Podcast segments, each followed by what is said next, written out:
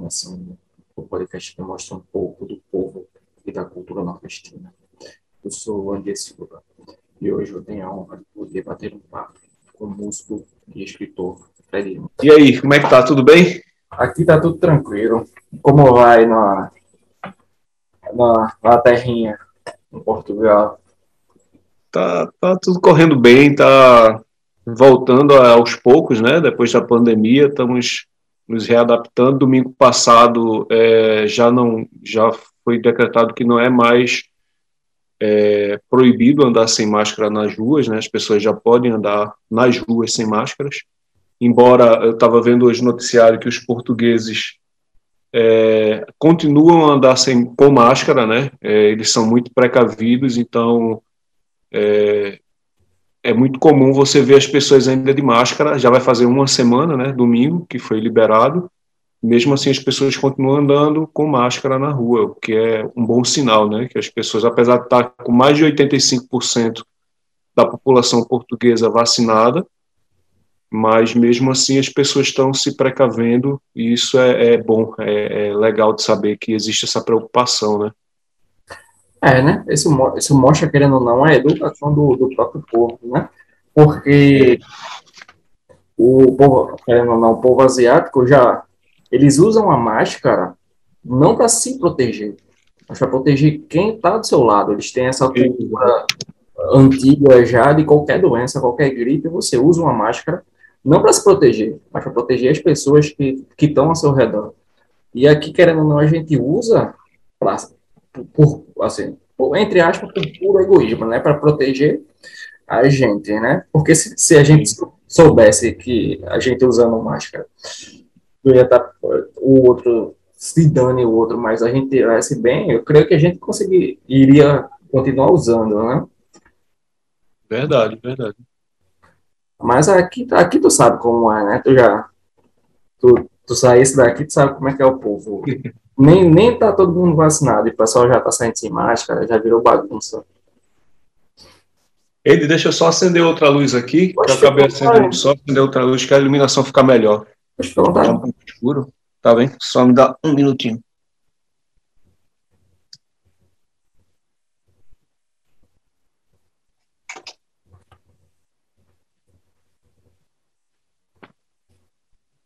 Eu tinha esquecido desse detalhe. Agora eu acho que está mais um pouco mais iluminado. E aí, meu nobre? Vamos embora. Vamos embora. Fred, me diz, me conta um pouquinho sobre tua história para eu saber como é, como é, como é que tu saísse daqui de Recife e fosse parar aí em Portugal, cara, do outro lado.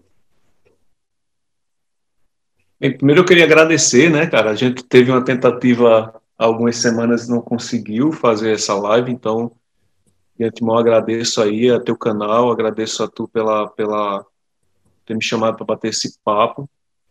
É, a minha a minha escolha para vir para Portugal foi era na verdade um segundo plano, né? Eu tinha quando eu saí daí do Brasil, eu estava totalmente envolvido com música, né? Eu estava vivendo há quase um ano só de música, só de de música em geral. Eu estava produzindo algumas pessoas, eu estava eu tava fazendo minhas músicas autorais, é, participava de, de, de, casamento, baile, noivado, funeral, tudo, né, para ganhar dinheiro. Tinha meus sons também, que eu acabava por alugar e ganhar dinheiro com isso. E só que eu estava vendo que o mercado estava cada vez se fechando mais, e foi um, um período bem conturbado, né, que foi foi o impeachment da Dilma, estavam querendo impeachment da Dilma é, e eu percebi que a coisa estava começando a ficar muito confusa. E como eu tinha uma reserva, eu disse, bem, eu vou, eu uso esse dinheiro para investir mais pesado na música, que é uma coisa que eu adoro, né? Ou para tentar um sonho antigo, que é morar um tempo fora para conhecer outra cultura e tudo. A princípio, minha ideia seria ir para o Canadá, só que o meu inglês não é tão bom e eu não tinha dinheiro suficiente né, para ir para o Canadá, que é muito caro. Então, é, eu resolvi vir para cá porque aqui eu já tinha uma pessoa, uma amiga minha, que era minha gerente no banco, que morava aqui, E tinha também uma amiga que, de, desde quando a gente é adolescente, a gente se conhece, né? Então, tinha duas pessoas que eu já conhecia, e no Canadá só tinha uma pessoa, e mesmo assim também tinha acabado de chegar há pouco tempo, ia ficar confuso. Então, eu disse: bem, eu vou tentar Portugal, porque pelo menos a língua é parecida. Se não der certo, né, tem ainda minha casa aí, então tenho minha casa para morar, então volto e começo a fazer de novo o que eu vinha fazendo, que é trabalhar com música, que eu realmente não queria mais voltar a ter patrão, sabe, a voltar a ter patrão e ter horário fixo, tal, eu já não, não queria mais fazer isso aí. Mas ah, acabou que eu já estou aqui há quatro anos e já estou me adaptando, é, eu gosto muito daqui e eu acho que eu vou ficar aqui mais um tempo, assim, eu não, pelo menos por enquanto, eu não pretendo voltar a morar no Brasil. É, muito pelo contrário, eu pretendo depois morar em outros países, né, sair daqui de Portugal e pretendo morar em outros países e continuar essa aventura aí, enquanto ainda houver fôlego. Cara, eu que agradeço poder falar contigo. A gente tá, teve essa briga entre, entre, entre, entre horário, entre computador, para poder falar. E eu que agradeço, né? Ó, oh, e agora, tu tá trabalhando com música também ou, ou já tá, tá trabalhando com outra coisa? Uh, eu tenho emprego, eu trabalho hoje numa multinacional, não consegui me estabelecer com música aqui, assim, quando eu cheguei, eu ainda consegui tocar em alguns locais, é, era difícil achar músico, porque como eu não sou instrumentista, né, eu, eu, eu componho, eu canto, eu componho minhas próprias músicas também no violão, mas eu não me considero uma pessoa boa para tocar violão em público, eu tenho até vergonha para tocar violão em público. O que eu fazia aí muitas vezes era tocar percussão, carrum, uma coisa mais simples assim. Então a primeira dificuldade foi arrumar tempo, que eu cheguei aqui, eu tinha que me regularizar, então comecei a trabalhar em restaurante, as cargas de horário de restaurante é puxadíssima, eu trabalhava basicamente 12 horas por dia e tinha uma folga por semana. Então não tinha tempo para música. Quando eu saí, eu passei mais ou menos um ano e meio trabalhando em restaurante. Quando eu saí do restaurante para ir para essa empresa que eu estou agora, foi quando eu tive mais tempo. E aí eu comecei a correr atrás de música. Aí foi quando chegou é, o período da pandemia. Eu já estava começando a tocar em alguns lugares, em alguns bares aqui, mas chegou o período da pandemia e travou tudo. E aí foi a época que eu comecei a produzir é, meus vídeos, né, meu, minhas músicas autorais e fazendo em casa, em casa sim, né, os vídeos é, e as músicas gravando em estúdio como mesmo e apostando nas coisas que eu tava que tinha estancado na minha vida, né, nas minhas produções autorais, essa coisa toda que eu tinha meio que dado um tempo para poder dar vazão a outras coisas. Mas aqui em Portugal, basicamente eu não consegui trabalhar de forma assim com música, fiz um evento ou outro, mas nada comparado ao Brasil, né, que eu era tipo de, de de domingo a domingo eu tinha lugar para tocar, eu tinha agenda para fazer e dava para viver relativamente bem, né? Basicamente eu ganhava até mais do que eu ganhava quando eu trabalhava em banco, então era coisa que dava para viver. É, mas aqui, infelizmente, eu não consegui ainda essa meta, né, de, de, de viver de música, mas eu tô pretendo voltar com toda certeza o quanto antes possível. Já estou começando a mexer aqui meus contatos, que as coisas estão começando a abrir de novo e quero sim voltar a trabalhar com o que eu mais gosto, que é música. Ah, e como é que é a aceitação em referência à, à música brasileira, no caso, né? Porque eu creio que quando tu fosse para tocar e chegasse a tocar, em alguns lugares tu tocou a, a, música brasileira, não chegou a tocar a música portuguesa. Eles têm alguma aceitação ou, ou rejeição? Os portugueses eles são muito, muito amantes da não só da música brasileira, mas do, do cinema brasileiro, das novelas principalmente. Eles consomem muito a novela brasileira. Eles conhecem até mais é, é, é, atores do que eu. É engraçado que eu, eu convivi eu dividi apartamento com um português e a gente conversava muito. Ele já era um senhor aí para aí de, de, quase 70 anos e ele sabia de, de, de, nome de atores, de músicas que eu não conhecia, era super fã da Marrom, ele sabia de música, me botava para estudar música de Marrom e cantarolava, e eu dizia, essa eu nunca ouvi, João. Então, ele, eles sabem, muitas vezes, é, alguns dos portugueses sabem mais coisas do que nós próprios que moramos aí. Existem versões de músicas, por exemplo, de Ana Carolina, de Seu Jorge, é, e de tantos outros artistas com músicos portugueses que a gente nunca ouviu no Brasil. E aqui é muito comum você ouvir Ana Carolina cantando com português, fazendo dueto, Seu Jorge fazendo dueto, e tantos outros artistas. Gabriel Pensador é muito aclamado aqui. E são versões que no Brasil, eu particularmente nunca ouvi um cantor brasileiro com um cantor português. Eles amam muito a música brasileira aqui. E isso acho que é um ponto positivo, positivo pra caramba, assim, é, para quem quer vir para cá e tentar viver de música, assim. Eu acho que sim, eles, eles são muito receptivos, eles gostam muito.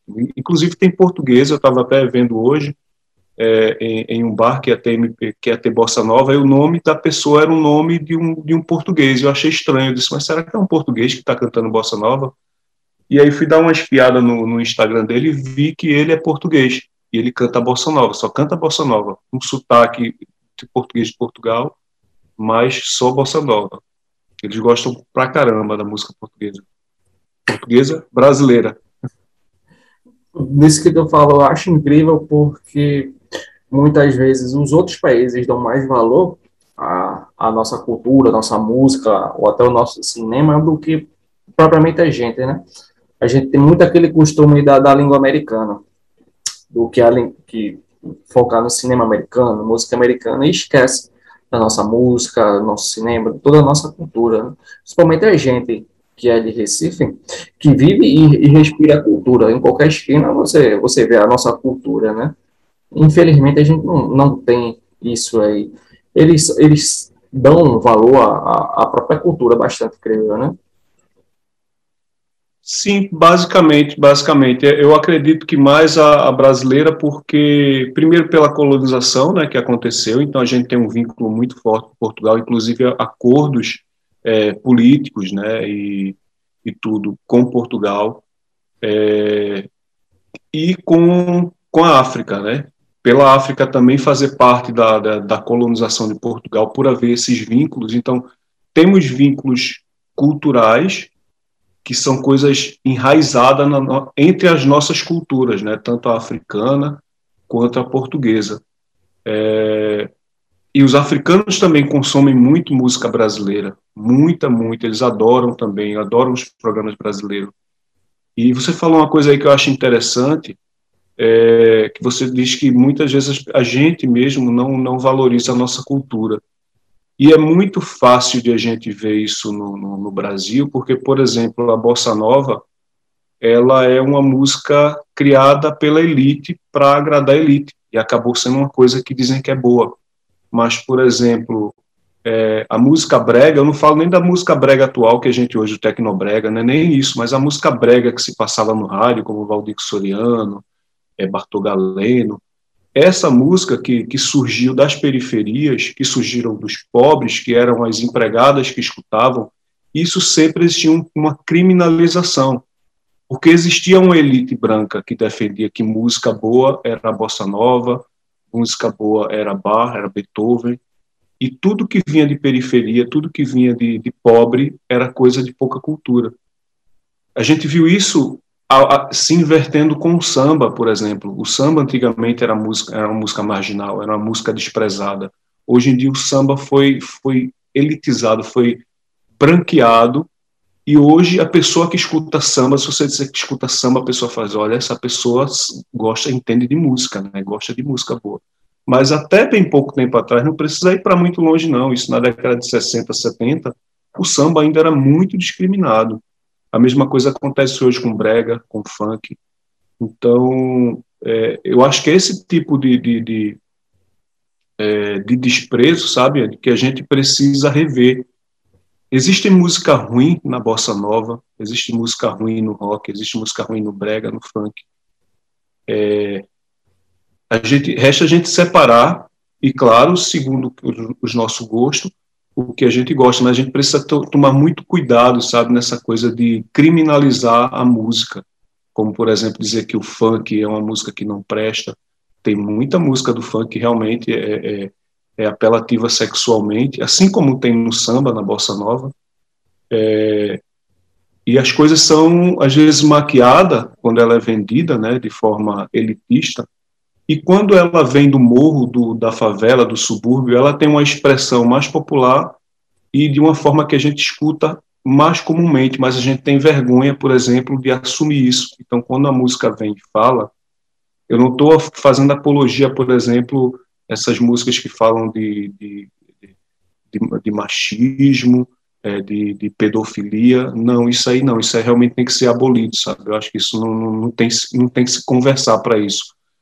Mas eu só tenho medo de quando a gente começa a meio que preconceituar certo tipo de músicas, de onde está surgindo essa música? Quem é que está é, é, trazendo o preconceito para essa música? Será que é um pensamento nosso mesmo? É um pensamento imposto é, por uma elite que o tempo inteiro tenta nos reprimir? Então, é, é, é, um pouco delicada essa questão, sabe? E eu acho que tu tocou num ponto que é muito interessante, essa questão do preconceito. Eu vejo que nós, brasileiros, temos muito preconceito com a música da favela, com a música que nasceu no morro, é como se a gente tivesse vergonha de querer mostrar para o mundo que aquilo somos nós.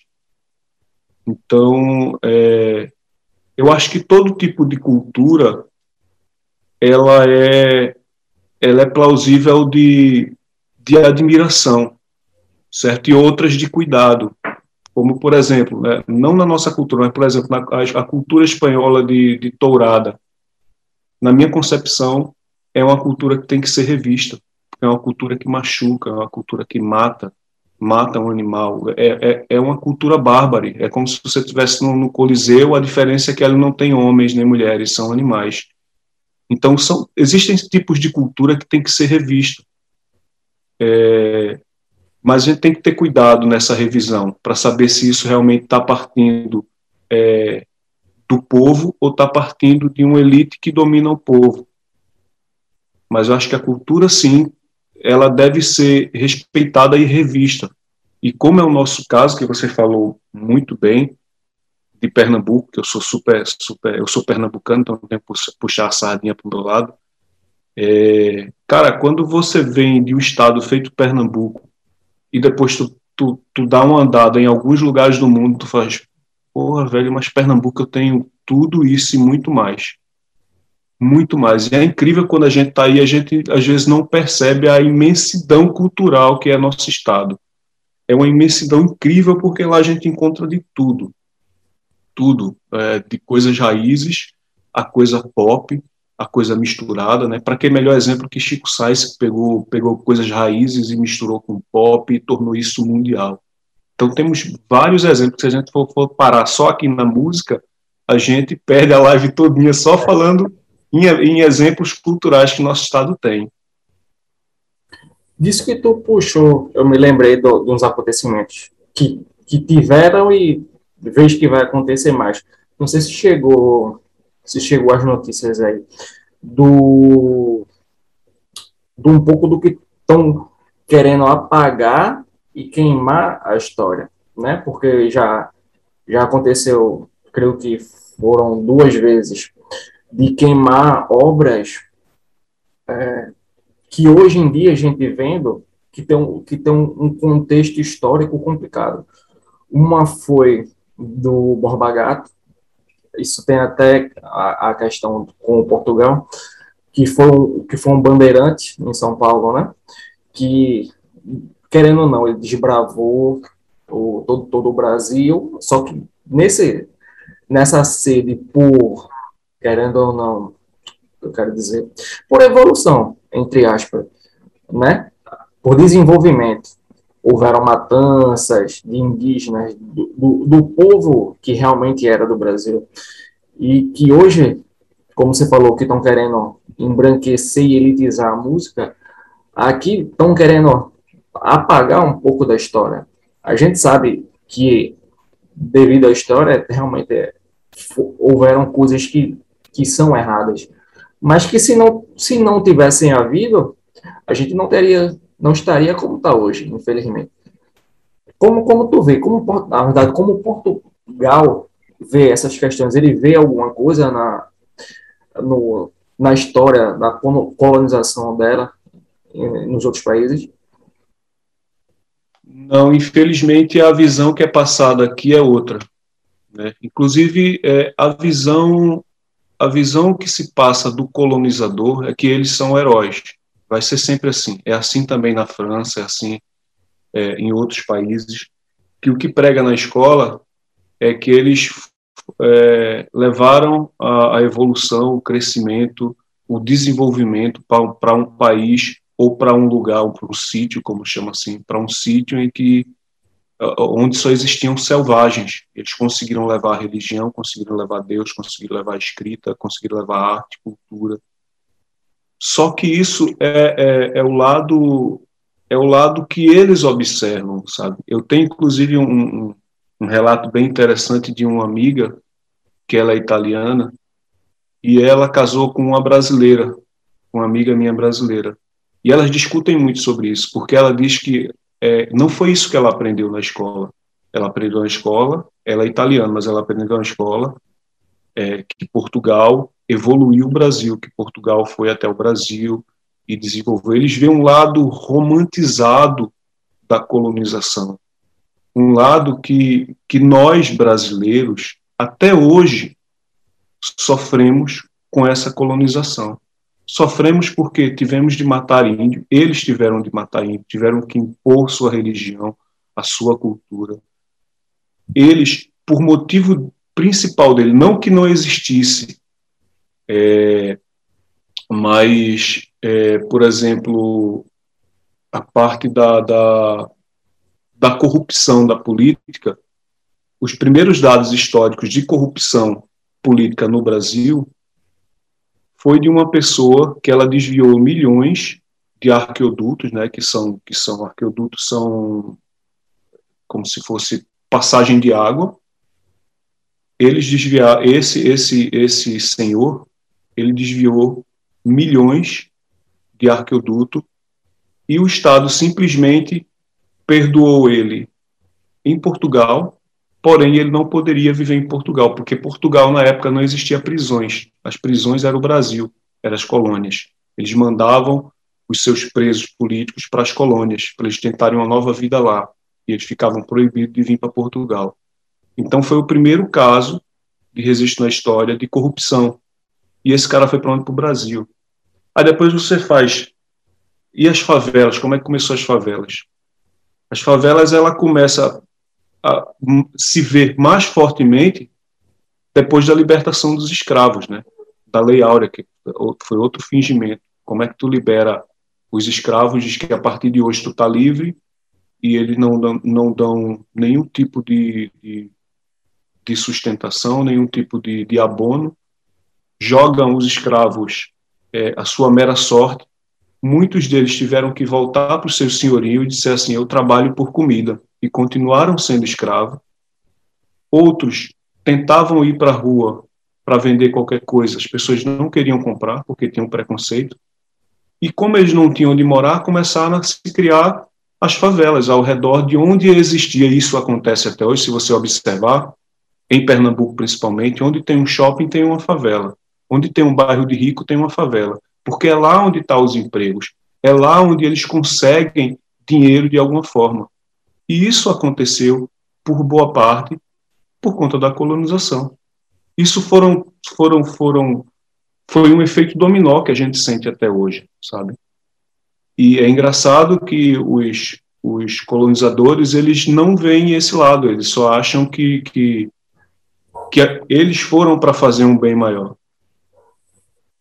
Mas isso, para quem está dentro da política, sabe que isso, isso não é uma verdade porque existem alguns acordos, por exemplo, com Brasil e Portugal, com Brasil, com África e Portugal. Por exemplo, se você vier para cá, para Portugal, é, você vai ter alguns acordos que, por exemplo, no período que você tiver aqui, a saúde pública vai ser que é a saúde pública que você paga também, né? Então, você vai pagar o mesmo preço.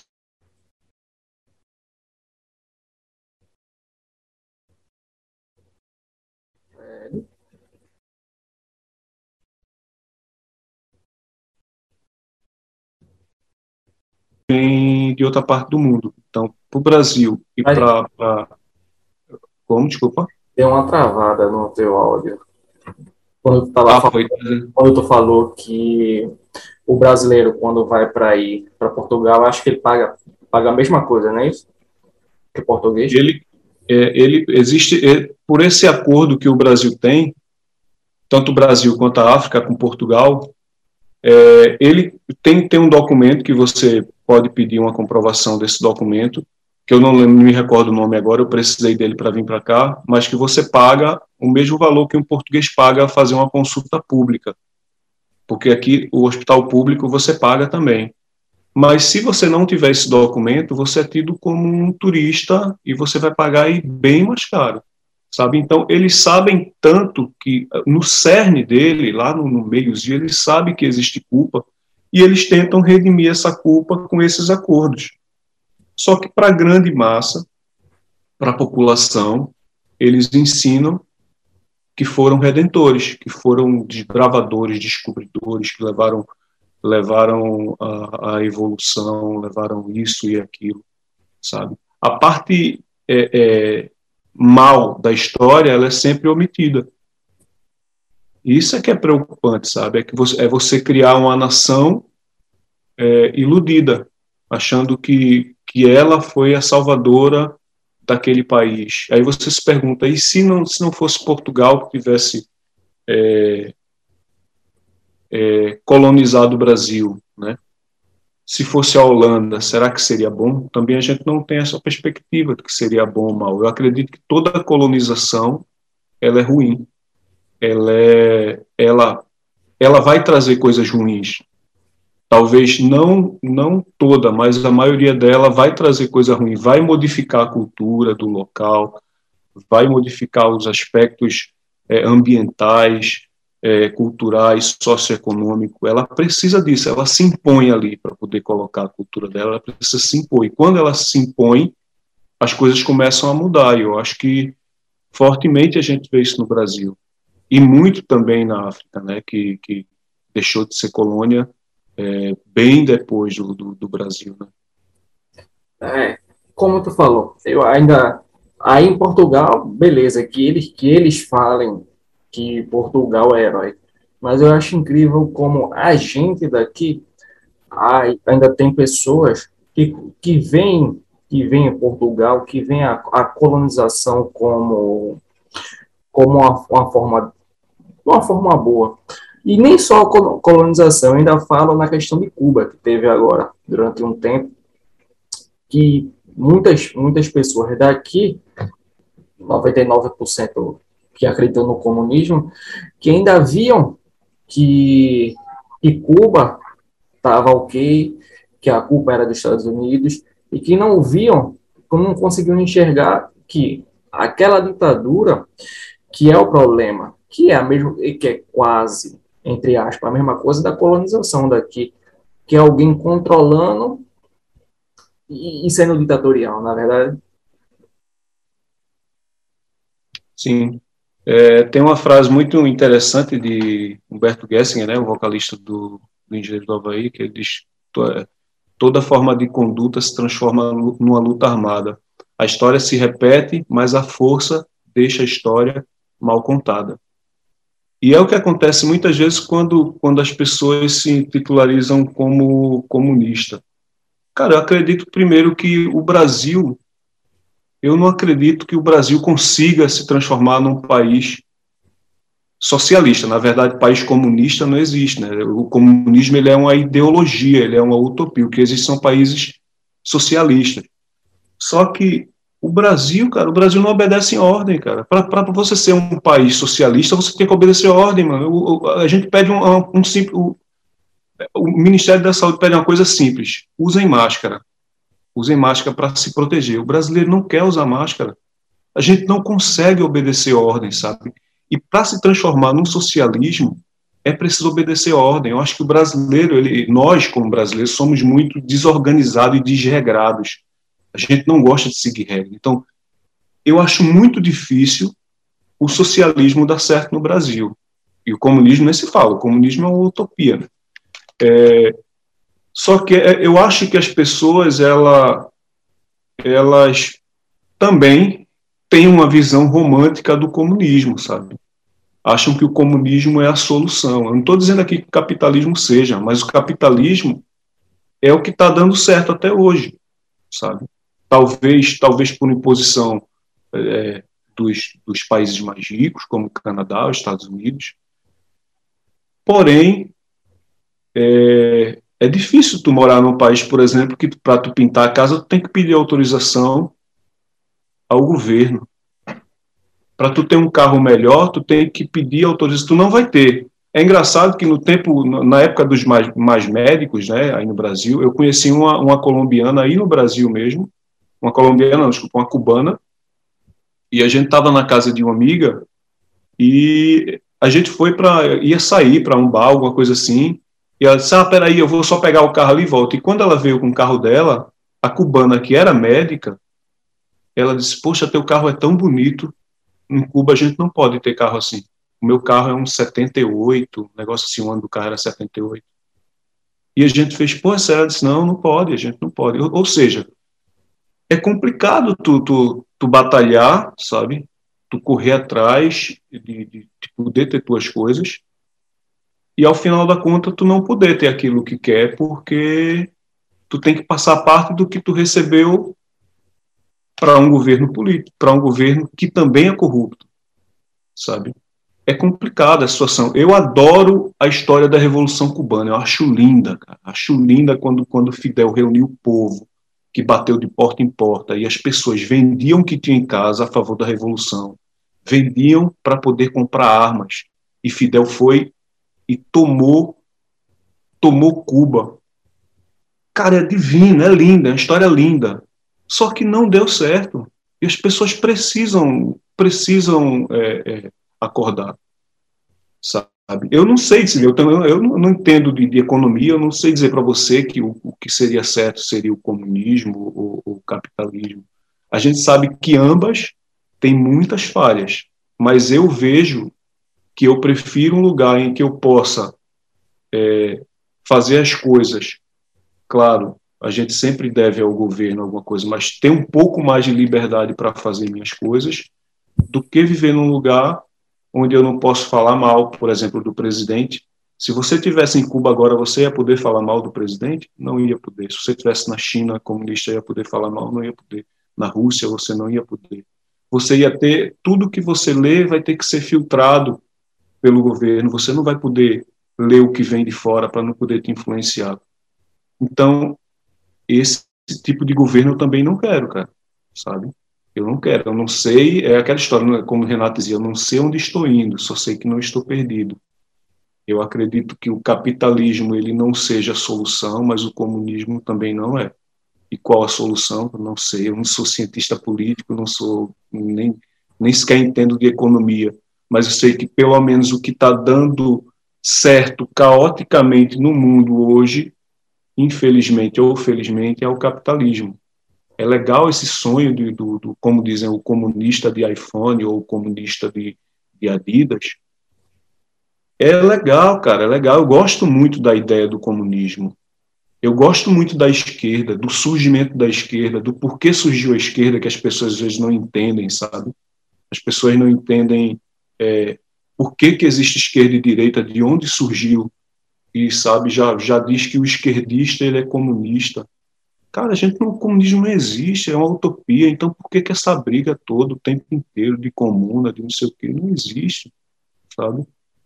As pessoas, eu acho que elas poderiam se preocupar mais em, em se conhecer para poder discutir alguma coisa com outras pessoas. Que a partir do momento que você conhece um pouco de você e, e a outra pessoa, por exemplo, te ofende, só existem duas coisas aí que ela falou: ou é verdade ou é mentira. E dessas duas formas você não deveria se ofender. Porque se é verdade, a pessoa está certa. Então você, você tem razão. É, você tem razão. Se a pessoa estiver errada, você diz, não, você está errado, você não tem razão. Mas as duas formas a gente não, não, não poderia, sabe, se degladiar, se matar, ou, ou sabe, como um jogo de futebol, como uma paixão. E nunca existe uma única, querendo ou não, nunca existe uma única verdade. Tem a minha verdade, tem a sua verdade, e tem a terceira, e a terceira que, na verdade, é a, é a real verdade. É, eu acho legal, assim, de saber da história do, da esquerda que exista uma esquerda do ela querendo ou não, sim, no meu ver, é uma questão mais romântica do porquê existiu, tudinho, mas como tu próprio falou que o comunismo é uma utopia, utopia é uma coisa que você não, nunca vai existir. Porque, pelo que a gente, a gente viu em todos esses anos, em, em todos os lugares, nunca, nunca onde se tentou implantar deu certo. Porque precisa de um ditador. Esse é o problema da, do comunismo, que é. precisa de um ditador. Se não tiver um ditador, quem vai dar ordem? Quem vai gerir a coisa? É, não consegue. Aí é a utopia. E nesse, nessa questão, também não falo que o capitalismo está certo. É o que está em vigor ultimamente. Eu sou, eu sou a favor do, do, de um pouco dos dois, é lógico, como, como um buffet, você escolhe o, o que é bom do lado, a parte social, toda a parte de inclusão da esquerda, e um pouco da parte da direita também, no caso do capitalismo, e, e incluindo um pouco também da parte libertária. Eu creio que a gente tem que ter um pouco mais de liberdade, tanto até no capitalismo. No capitalismo da gente aqui é muito fechado, muito regrado, burocrático, principalmente o Brasil. O Brasil é muito burocrático. Eu creio que os Estados Unidos ele tem, tem a sua burocracia, mas é bem menor do que a burocracia daqui da gente, né? Assim, eu, eu não sei, eu não conheço é, como é a lei americana, por exemplo, mas eu posso te dizer com certeza que a Europa, por incrível que pareça, é mais burocrática do que o Brasil. Aqui, aqui você não tem prazo, tu vai ao médico e o médico diz assim, ok, a gente, eu vou fazer seus exames, eu vou, tu vai fazer o exame, o médico faz os teus exames e você faz, ok, quando é que eu venho buscar? A gente liga para você. Mas tem ideia do prazo, a gente vai ligar para você. Você leva o carro na oficina e diz assim, quando é que eu posso vir buscar? A gente liga para você. Mas tem prazo? Não, a gente vai ligar. Eles não dizem prazo, tu faz as coisas, ficam a depender de quando tiver, eles vão e te ligam. No Brasil, geralmente, a gente faz uma coisa e o pessoal diz amanhã à tarde vai estar aqui e tá. Raramente, às vezes, que você vai e não tá. Eu, eu assim, eu, eu tiro por mim, pelas coisas que eu já fiz. E eu achava, eu tinha essa visão de que o Brasil é burocrático. Sim, para algumas coisas o Brasil é muito burocrático, sabe? Mas os países, assim, da Europa e das pessoas que eu conheço, por exemplo, na Itália, é, é, Espanha e Portugal, tem, eu diria que tem suas burocracias e são diferentes sabe? Nós temos as nossas, é, funciona de outra maneira, mas aqui também tem as deles, e as deles às vezes complica, principalmente por conta dessa de prazo, e a gente que, do Brasil, que a gente gosta daquela coisa de prazo, sabe? De, de olha, é tal dia, e ok, quando você já vai tal dia aquilo está lá, e quando você vem para cá, você percebe que é diferente, sabe? Então, Aí, aí, nos Estados Unidos realmente eu não tenho ideia de como seja, mas pronto, é, é talvez seja no, no, no capitalismo seja um pouco menos burocrático de se conseguir as coisas, né, do que no socialismo, né? Eu também não conheço, eu não, não tenho afinidade, eu até conheço, mas não tenho afinidade para perguntar a alguém de Cuba como é que é lá, mas eu acredito que seja bem mais burocrático do que num país como o nosso, né, que é, é, é capitalista, né. Até porque quando, quando se envolve empresas, as empresas têm prazos, né, e, a, por exemplo, a política do Brasil é muito regida, é, é muito regida pelo capital, sabe? As empresas bancam, financiam campanhas eleitorais, então elas querem prazo, elas precisam de prazo.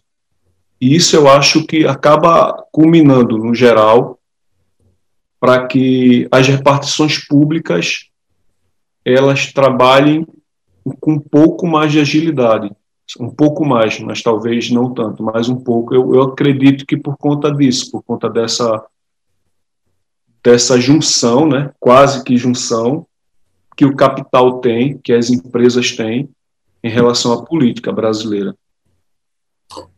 Se deixar aqui, a gente vai ficar falando ó, o dia Me fala mais sobre teu livro. Bem, meu livro, eu nem deixei, ó, que vergonha, meu livro está ali em cima, eu vou pegar ele. nem deixei o livro, vou pegar ele aqui.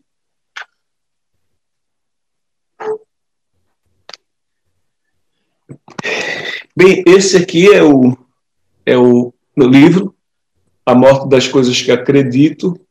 Ele está escrito já faz 11 anos, mas só agora que eu consegui publicar. Tá, faz dois meses que eu, que eu lancei ele.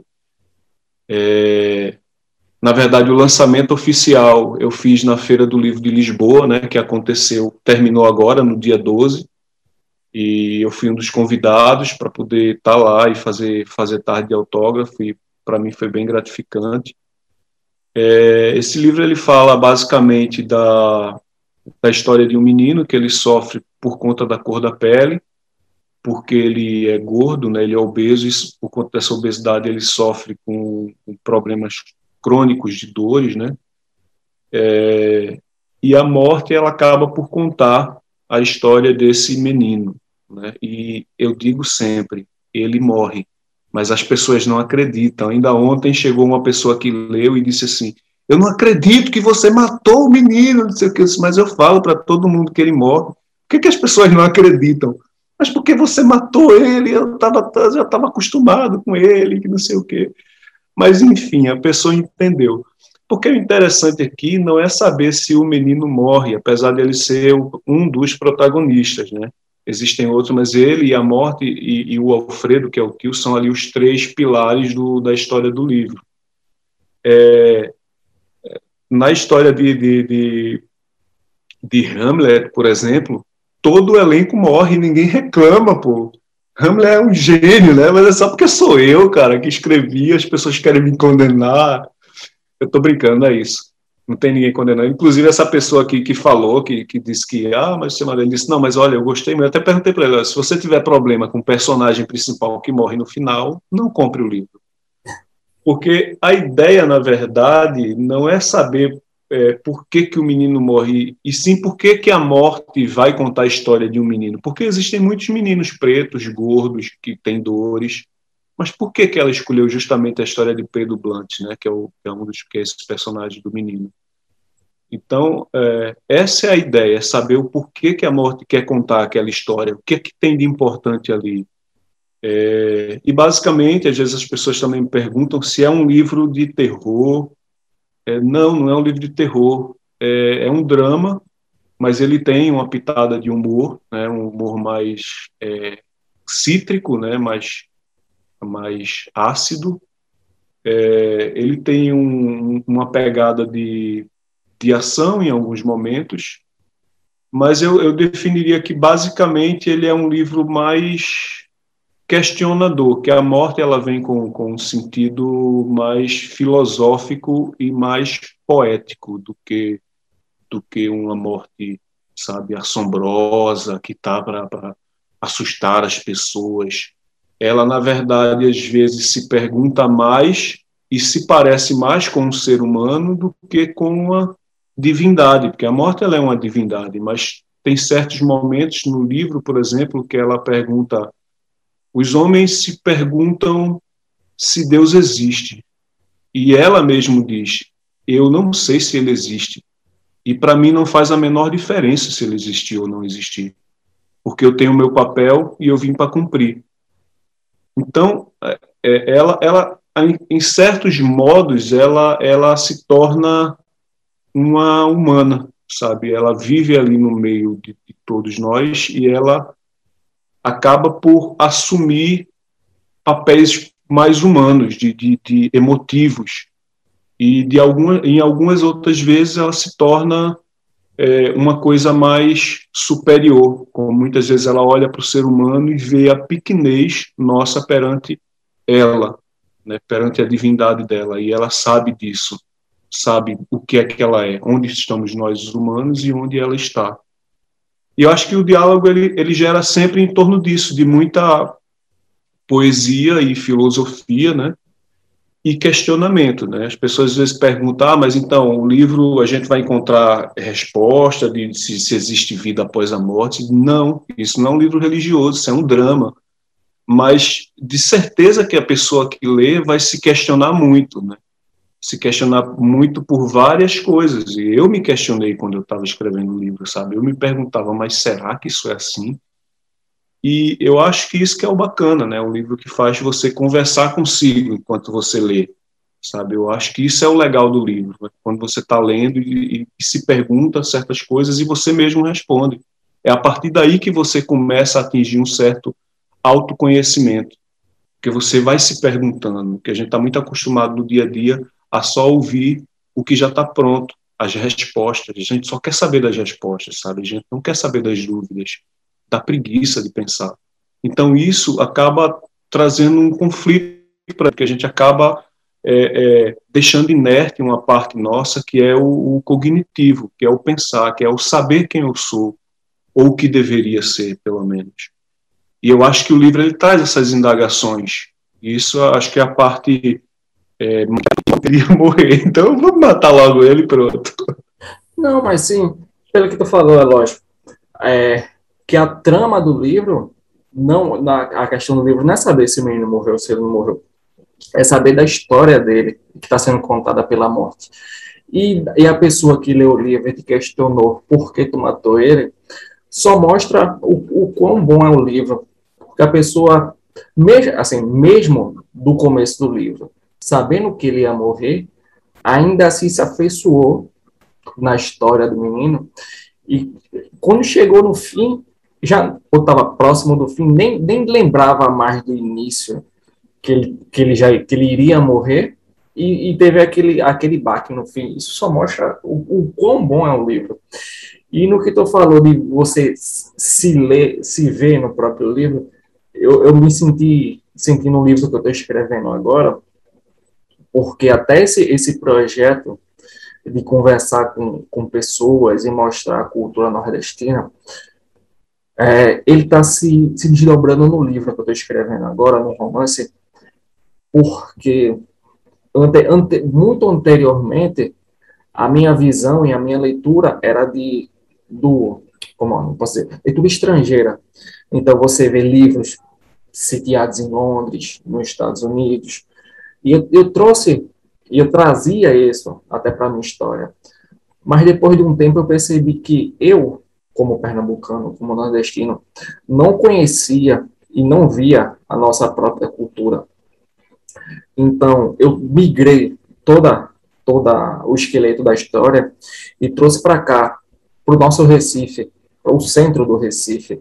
Então, hoje, quando eu ando, quando eu tenho que passar centro do Recife, eu ando, eu olho, eu vejo os prédios, eu consegui trazer aquela visão e em mim enxergar o que a gente não enxerga no dia a dia. Você passa pelo dia a dia roboticamente, você só vê aquele caminho de casa para trabalho, trabalho para casa, e você não enxerga, não vê o quão bonito, você não vê as pontes do Recife, o rio, o Capibaribe passando. Então, tem tantas coisas do nosso Recife que a gente não olha. E justamente depois de mudar, depois de mudar essa chave no livro, Toda vez que eu ando, eu me pego. Me pego olhando, vejo um mural novo, as, aquelas lindas que tem ali no, no Rio Capibaribe. Com, é, trazendo isso também para a tua escrita, como é o, o mundo editorial aí? Foi fácil para tu escrever aí? Publicar um livro, na verdade? É, na verdade, eu vim com a intenção de publicar em duas editoras aí do Brasil, duas editoras independentes, né, autopublicáveis, que é a Wiclap e a Clube de, Clube de Autores. Você mesmo faz as coisas, você manda e você mesmo faz todo o processo e ele disponibiliza isso na rede para quem quiser comprar, seja físico ou virtual, ele vai imprimindo de acordo com a necessidade do leitor. É, eu cheguei a me cadastrar na Wiclap, só que não finalizei. Porque aí, quando eu estava cadastrando, eu disse: porra, peraí, deixa eu mandar isso para Chiado, velho. Vai que os caras aceitam lá, né? A Chiado é uma editora que eu sempre, que desde a época eu já trabalhei em livraria, eu trabalhava na livraria Saraiva, e desde a época que eu trabalhei na Saraiva, eu admirava muito os livros da Chiado. Eu acho que é porque tem um íconezinho lá, a carinha do Fernando Pessoa, e eu acho muito legal, eu gosto muito de Fernando Pessoa, e eu sempre ficava legal, que legal, Fernando Pessoa aqui. E achava aquilo legal. E pronto, uma vez eu disse, um dia ainda publico por essa Chiado. Mas pronto, passou depois. E quando eu vim para cá, quando eu estava me inscrevendo pela Wiclap, eu disse, não, segurar aqui, vou mandar para Chiado. Porque eu sei que se você mandar para qualquer editora, e se você já tiver publicado o teu livro antes, corre o risco de, delas não aceitarem, porque não é uma obra original. Já, ela já foi para o público e já, é, já pode ter sido pirateada e tudo. Então, a não ser que teu livro faça muito sucesso, aí os caras querem comprar, né? Porque eles querem ter o nome e tudo. E aí eu disse, não, deixa eu mandar para eles. E eu mandei, e com questões de dias, a editora-chefe me mandou um e-mail dizendo, perguntando se é, disse que tinha interesse em adquirir a obra, e para mim foi uma felicidade, né? Porque eu ia fazer para um editor independente e tudo, é, e topei assim de cara, e eu acho que foi uma decisão muito assertiva, sabe? Porque a gente tem um, quer queira, quer não, tem um aparato muito bom, o pessoal tira tuas dúvidas, se você tem qualquer dúvida, eles estão sempre dispostos a esclarecer. É, eles trazem um material mais profissional, é, em termos de paginação, é, diagramação. Você percebe quando você está lendo um livro, por exemplo, da Chiado, eles têm um espaçamento muito bom para cada, cada estrofe, digamos assim, da história. Não te cansa de ler, sabe? Você vai lendo, as folhas também é feito de, de um material que não cansa a vista. Então, tem toda a preocupação com o leitor, né? E isso é muito legal e você aprende muito, né? Das conversas que você tem, das trocas de e-mail que você tem com, com o editorial, você aprende muito e tipo, pô, já sei que o próximo fazendo pela Chiado ou não, eu já vou ter uma bagagem muito boa e saber é, como deixar meu livro mais atrativo e mais, mais é, vendável mesmo, né? Porque a gente faz livro para vender, né? Embora a gente não, alcance às vezes o público que a gente quer, a gente não é nenhum Paulo Coelho, nenhum Dan Brown, é, mas é, a gente faz com essa intenção, é o autor que faz, que escreve, ele quer que o público veja o livro dele, quer que comente, quer que troque uma ideia, quer que diga o que, que sentiu. É, e a gente pegando esses toques, né, esses, esses feedbacks da, da, das editoras, você vai montando o próximo livro na cabeça já com a ideia mais profissional, mais voltada para o mercado. Eu acho que isso é interessante. E você falou uma coisa aí, Ed, que eu achei muito bacana, essa, essa história do, do, do você situar o, o, leitor de onde está acontecendo os fatos, que é muito, extremamente importante na história, que eu não trouxe para esse meu. Esse, esse meu, ele não situa em que, em que local do mundo essa história se passa. Mas você percebe, por exemplo, que é uma história que é contada. Se você estiver no Brasil, você vai perceber que a história é contada no Brasil. Se você estiver em Portugal, é possível que você acredite que a história tenha sido contada em Portugal, apesar do português ser do Brasil e não português de Portugal. É, mas é muito interessante, e eu estou escrevendo já um outro livro que ele se passa todo entre Recife e Lisboa. E exatamente isso que você falou, os detalhes de você andar pelas ruas. Então, eu ando, quando eu estou andando aqui também por Lisboa, eu vejo detalhes e eu faço, poxa, cara, eu vou descrever isso no meu livro, né? Olha que fachada bonita, a fachada tem uns acabamentos em mármore e tal. Isso tudo tu vê e descreve e é muito bacana quando as pessoas mentalizam isso. É por isso que você lê um livro, você se lembra mais do que assistir um filme, porque o cognitivo ele funciona mais, né? Ele, ele trabalha mais. Esse amigo que conversou comigo agora há pouco, né, dizendo que, ah, tu matou o garoto, não sei o quê. Ele disse, cara, eu fiquei imaginando isso numa série, cara. Se a Netflix comprasse teu livro e fizesse uma série, ou a Globo mesmo, puta merda, ia ficar muito bom, cara, e tal. Ele falou, tu acredita que eu, que eu tava vendo a cara dos personagens? Tu descreveu tão bem que eu sei como é o rosto da Mariazinha, eu sei como é o rosto do Blunt. A parte que ele tá na represa, que ele quer se suicidar, eu vejo a represa, eu sei que os homens que estavam lá cochilando e o outro pescando, eu vejo muito legal a descrição. Isso é muito bom quando você recebe feedback, sabe? E isso que você está fazendo hoje, né, de, de, andar pelas ruas e observar e trazer isso para o teu livro e situar o leitor de onde está acontecendo a história, é extremamente rico e prazeroso. Imagina uma pessoa que está lendo o teu livro aqui em Portugal e você dizer, é, o Mário estava andando na Rua da Aurora quando avistou no topo da, é, sei lá, da, da não sei o que, de arte plástica de Pernambuco, uma pomba que fazia, sabe? Você situa e o, e o cara vai dizer, minha nossa, velho, com essa Rua da Aurora aí, ele passou pelo caranguejo gigante da Rua da Aurora, e não sei o que, e você, caramba, tem um caranguejo gigante, sabe? Vai fazer a pessoa procurar no Google como é esse caranguejo gigante. Eu acho que isso é que instiga uma boa leitura, né? Fazer as pessoas procurarem e quererem mais, para além do que já leram no próprio livro. Onde a gente encontra teu livro? Tem um site? Ou no, ou no próprio Chiado, a gente acha? Pode encontrar no próprio site da Chiado, pode encontrar na Amazon, pode encontrar no site da Livraria Cultura.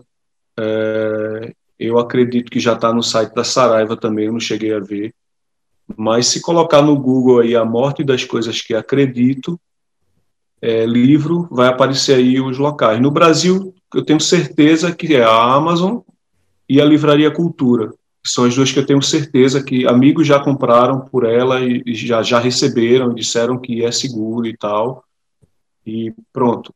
Quantas outras eu já não sei, mas são duas assim que são bem bem conhecidas, né, no Brasil, na né? livraria, livraria Cultura, inclusive a gente já teve aí em Pernambuco e infelizmente teve que partir por conta do, dos negócios que não foram tão bons quanto eles esperavam, né? É uma pena.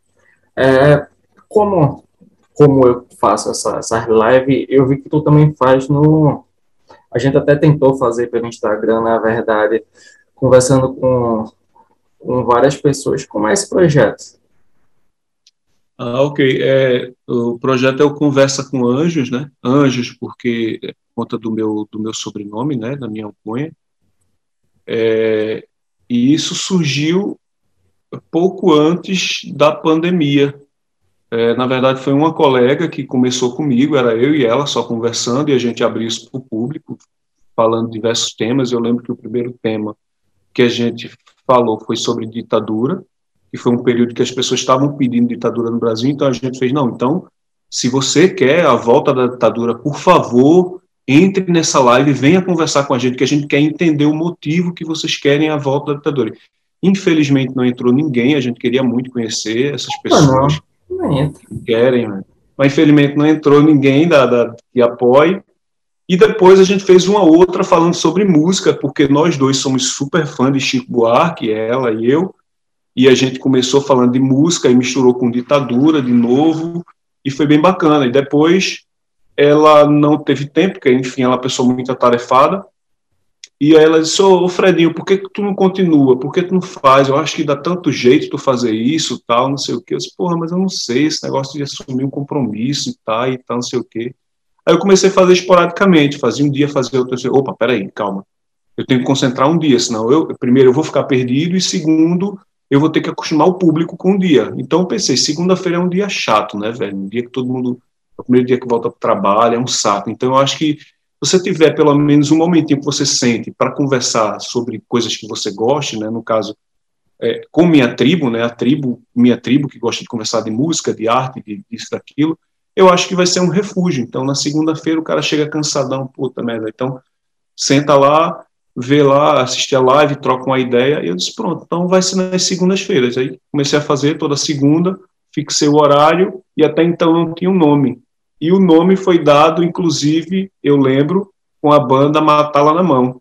Foi quando eu nomeei o, o, o Conversa com Anjos, e até hoje faço, eu acredito que já faz um ano que eu já já faz mais de um ano que eu faço, e é toda segunda, sempre no mesmo horário, às 8 horas, e aí converso desde música a empreendedorismo. Né? Essa, esses, essas segundas-feiras, por exemplo, a gente está conversando sobre é, a parte de, de é, eventos, né, de, de, produção de eventos. Então já tivemos aí o Rodrigo Baltar, que é o, o idealizador e produtor do Pé no Rock, que já fez MMA, Luta do Século, já fez diversos eventos importantes, não só para Pernambuco, como para o Brasil, né? Ele fez também a, a, a, as iniciais da Copa do Mundo no Brasil. Aí depois, essa próxima segunda tem Juarez, que é do Cinza Rock, e daí vai. Depois tem Paco Aviasati, por aí vai. Do Lopes, do Rock na Calçada. Vai ser essas, vai ser quatro segundas-feiras só falando em produção e evento. Mas por aí vai. Às vezes entrevista artista, escritor, poeta, é, professor, enfim. É uma mistura lá, uma mistura de artes. De todas essas, quem foi aquele que tu mais gostou, assim, que tu visse e que tu, Cara, quer, eu, que tu queria mais fazer, né? Foi a que menos tem visualização, cara, incrível. Foi a de, de... foi a de Marco Polo, do Ave Sangria. Eu sou super fã de Marco Polo, tanto quanto cantor, né? Eu tenho os discos solo dele, é, tenho os trabalhos do Ave Sangria, inclusive até quando era raridade, que é um ao vivo que a Ave Sangria fez, que foi no, no, Teatro do Parque. É, tenho alguns livros de poesia aí no Brasil, que era, de, de, que era dele. E no dia que eu fui fazer Marco Polo, foi, foi um pouco até complicado, porque eu tive que falar com a assessoria dele, a assessoria me respondeu depois de um tempo, aí tive que remarcar e tudo. Mas, felizmente, a Aninha, né, que é até produtora do Coquetel Molotov, ela conseguiu a liberação com o Marco, e no dia eu sempre faço uma prévia com, com o artista para ver se está tudo bem, se está me ouvindo, se está pegando tudo certinho e tal. E na hora que eu fiz a prévia com o Marco Polo, eu estava me tremendo todo, pô, e isso nunca aconteceu. E eu, eu, eu trabalhava na, na, livraria Saraiva, por exemplo, eu fazia. É, é, eu era lá o, o, cara que auxiliava, né? O, o cara, o produtor do evento. Então, a gente trazia os pocket show para Saraiva. Então, eu trocava ideia com o Lenine, o pessoal do Nação Zumbi, nunca tive problema nenhum. Mas quando eu fui conversar com o Marco Polo online, eu tava me tremendo todo, porra. Aí eu disse pra ele, porra, Marco, desculpa, velho, eu tô nervoso, cara. E ele fez, ah, que é isso? Não sei o quê, tá nervoso por quê? Eu disse, porra, sou muito teu fã, porra. E ele, ah, não, não sei o quê. Pronto. Mas serviu já para quebrar o gelo, para quando eu entrar ao vivo eu já tá mais tranquilão. Mas eu entrei ao vivo ainda meio nervoso, gaguejando, tropeçando nas palavras. Mas Marco Polo é tão, é tão gente boa, cara, tão do, do, povo assim, que ele, que ele acabou tipo me deixando mais à vontade. No meio da conversa eu já estava chamando Marco Polo de cara, eu já estava perguntando sobre Marco Polo da treta dele com o seu Valença, e, por aí foi, né? Parecia mais que eu conhecia Marco Polo e era meu, minha brodagem, assim, de, de eu sentar na calçada e conversar. E não era, né? O cara que eu via, vi, fui para dois show, três shows dele, um dele era solo e outros dois do Alves Sangria. Inclusive a gente tocou no mesmo palco que ele, um de Casa Amarela, no tempo que eu tocava com a Arca de Pandora. Mas aí eu não não entrei no camarim também, não não não fiquei, eu fiquei meio tal aquela aquela coisa do fã mesmo, tipo, velho, não vou chegar lá não, vai ficar por aqui, tal, meio com medo. E pronto, aí foi a que eu mais Cara, o que eu mais curti é a que menos tem visualização no IGTV. Acho que ninguém ninguém curtiu muito minha conversa com o Marco Polo, não sei porquê, mas é tão bacana. Depois assiste lá, você tá, tá ouvindo isso aí no podcast, velho. Eu, eu com certeza eu vou assistir. Tem alguém que, que tu queria muito conversar? Cara, eu, é, outro cara que eu sou fã, Otto, mano. Queria muito conversar com o Otto, mas é, eu ainda não mandei assim o um convite, né? Porque também essa questão de tu mandar convite é o seguinte: se o cara não te segue, aquilo vai para o spam, né? É. Então o cara não vai ver nunca a tua mensagem. Quando o cara te segue, que é o caso de Marco Polo, Marco Polo me seguiu, eu mandei, só que ele não via. Quem respondia aquilo ali era a assessoria dele, né? Que é a Ana lá do Coquetel Molotov. Grande parte das coisas. Que, na verdade, não foi nem por dele. O dele eu mandei, ele não visualizou. Mandei a mesa, ele não visualizou. E aí entrei no do Ave Sangria e disse, o, pessoal do Ave Sangria me ajuda aí a falar com o Marco Polo, eu mandei lá para mensagem para ele, ele não, nem visualizou. Aí foi que a assessoria me respondeu, disse, olha, o Marco Polo ele não entra, ele não, não responde essas coisas não, mas a gente vai falar com ele. Aí eu fiquei super feliz, né?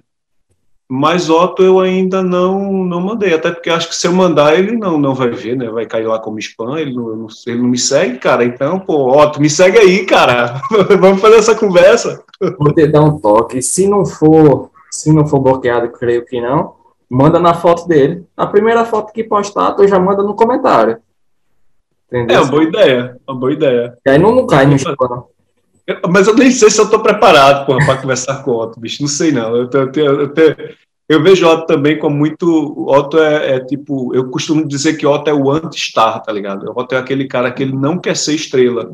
Ele, tu, tu vai pro show de Otto, Otto de repente desaparece no palco e tu faz então. Ele foi para onde? Daqui a pouco ele aparece atrás, atrás de tu dançando com uma bêbada e depois toma teu cigarro, começa a fumar. Cara, o cara é muito louco. Ele quebra os conceitos do, do, do popstar, sabe?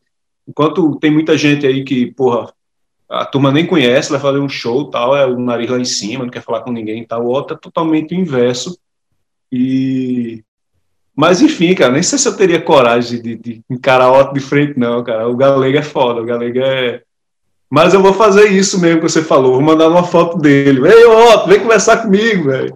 Ou então eu posso até, tem, tem alguns colegas aqui que trabalham com ele, que, que já fizeram música com ele, eu posso posso pedir. Mas às vezes eu me sinto tão, sabe, tão pequeno, mano, para conversar com um cara tão tão tão grande assim, feito feito Otto. É feito que aconteceu com o Marco Polo. Eu me sinto, sabe, eu fico muito no diminutivo lá depois, velho, não vou ter, não vou ter conversa para esses caras não. Esses caras são muito tão no outro nível, cara.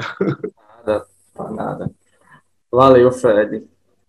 Vamos fechar por essa aqui e com certeza vai ter outras conversas para a gente falar mais, falar mais sobre o livro, os próximos livros que vai lançar, beleza? Que massa, velho. E Obrigado, a... eu agradeço aí é, por ter convidado, muito bom, velho, bate-papo, até que enfim saiu, né, depois de a gente ter entrado aí no, no, numa das lives que não deu certo, demorou, demorou, entrou no Instagram fazendo ao vivo e também não conseguiu gravar, até que enfim, estamos aqui. É. Não, e saiba que aqui está sempre aberto, quando tiver algum projeto, alguma coisa que quiser conversar, está sempre aberto para você aqui. Obrigado, então, mano. Obrigadão. E obrigado a quem escutar isso no futuro. Você que está escutando isso aí no futuro, obrigado aí. Segue o canal aí do Andy. Segue meu canal também lá no Instagram, Fred Anjos Oficial. E vamos embora. Valeu, Fred. Até a próxima. Valeu.